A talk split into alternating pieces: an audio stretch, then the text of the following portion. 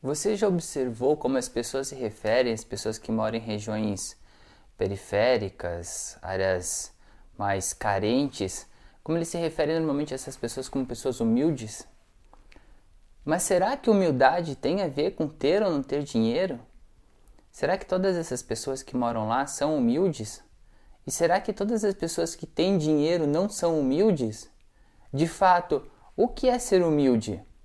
Eu sou Orives Patar e é sobre isso que eu quero falar com você hoje. Outro dia eu estava conversando com uma educadora e nós conversávamos sobre o método de aprendizagem, explicando sobre a escola, formas de ensino em que se cobra muito essa questão da, da memória e às vezes pouca questão da, da compreensão. E eu tinha fazia perguntas para ela com real interesse em entender a tese dela, que era baseada num método de aprendizagem cognitiva para adultos. Pois bem, lá determinada parte da, da conversa, é, eu comecei a falar para ela sobre matemática. Coisas que a gente acaba aprendendo, decorando, mas de fato não compreende. Por exemplo, é, o que é o número 2? O que é o número 2? Já parou para se perguntar o que é isso? Para entender o que é o número 2 é preciso entender o que é o número 1. Um. O que é o número 1? Um? O número 1 um é uma unidade. É uma unidade de qualquer coisa. Então, o número 2 são duas unidades daquela primeira coisa, certo? Pois é, parece lógico. Mas será que você já tinha se perguntado isso? Então, eu perguntei o seguinte: o que é 2 vezes 2? Bem, 2 vezes 2 é preciso entender o que é a multiplicação. E a multiplicação é a repetição da quantidade de, v, de somas de determinada unidade.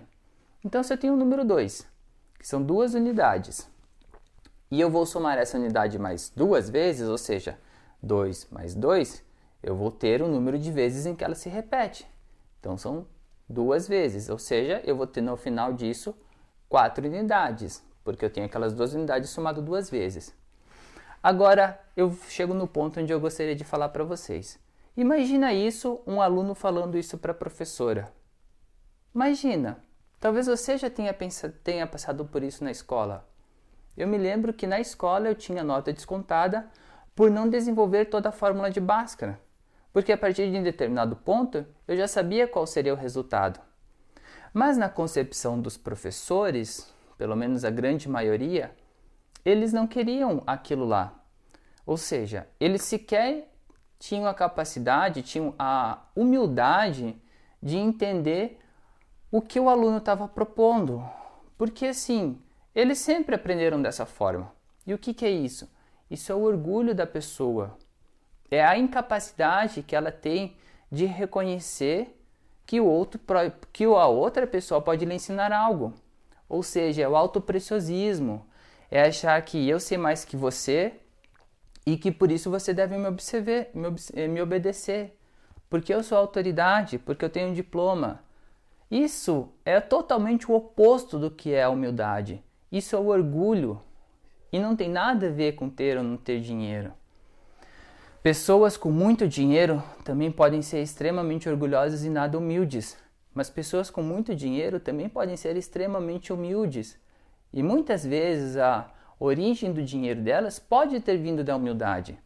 A capacidade de parar e escutar o outro e com isso ter a oportunidade de aprender. Sem humildade, a gente não consegue aprender nada na vida, porque é uma posição que se tem que você já sabe, quando de fato não o sabe. Quem, é um, quem não tem ou não procura exercer a humildade ou procurar ser mais humilde, procura trabalhar sobre o seu orgulho, dificilmente consegue progredir.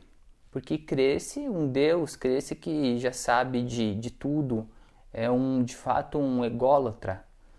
Então isso estanca muito a pessoa na situação em que ela está e dificilmente ela vai conseguir sair do lugar dela. Eu recentemente comecei a fazer uma autoobservação sobre mim mesmo e pude perceber um aspecto do orgulho que eu trago dentro de mim. é a autoconsideração. Como que eu consegui perceber isso? E faz bem pouquíssimo tempo que eu consegui perceber isso.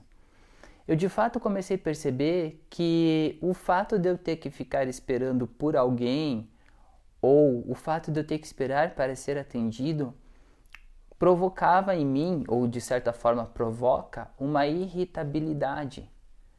Essa irritabilidade ela advém dessa forma de, de sentir, de emocional, de dessa impressão que eu possuo com, do outro em relação a mim, a mim, ao fato de, digamos, eu considerar que não estou sendo tendo a devida importância como eu acho que eu deveria ter.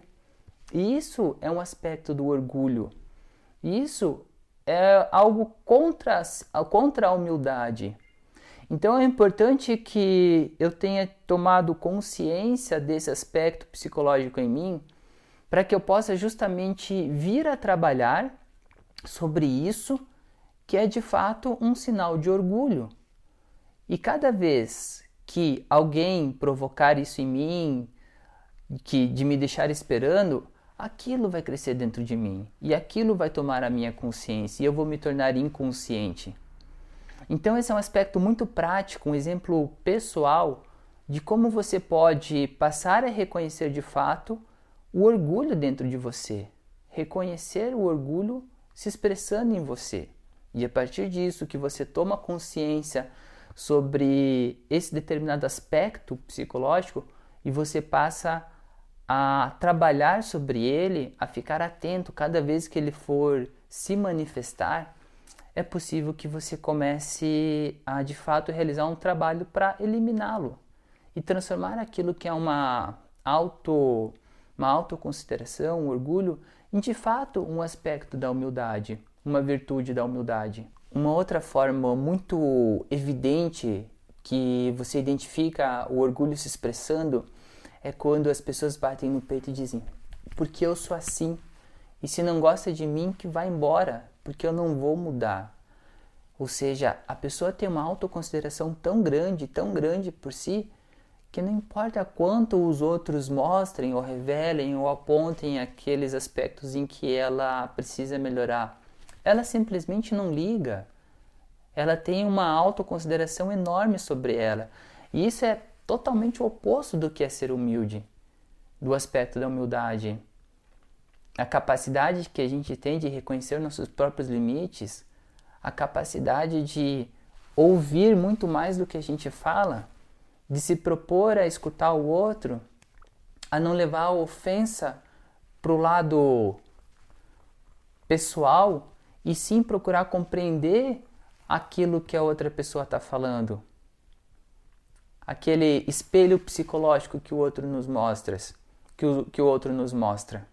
Talvez nesse momento você esteja numa situação financeiramente difícil na sua vida e sequer tenha percebido que muito do que pode ter contribuído contribuído para isso tenha sido o seu orgulho, a sua falta de capacidade de admitir que está errado, que não sabe, de aceitar ajuda.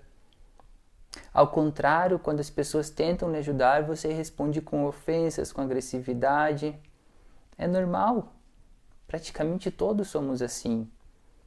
Mas se você realmente almeja uma mudança em sua vida, é preciso começar por isso daí. Por essa autoconsideração, por esse orgulho, por essa essa ideia de achar que é, que é um Deus que sabe tudo não, a gente não sabe nada. Como disse Sócrates, me perdoe se não for ele, mas tudo que sei é que nada sei. Bom, se ele falou isso, quem somos nós para acharmos que sabemos alguma coisa? De fato, sabemos nada, quase nada, pouquíssimo. Viemos aqui para aprender. Então, para você que realmente almeja essa mudança, na sua vida, na sua forma de ser. Comece a trabalhar sobre o seu orgulho. Comece a praticar essa autoobservação. Só assim você vai conseguir perceber quem de fato você é. Tá legal? Te vejo por aí.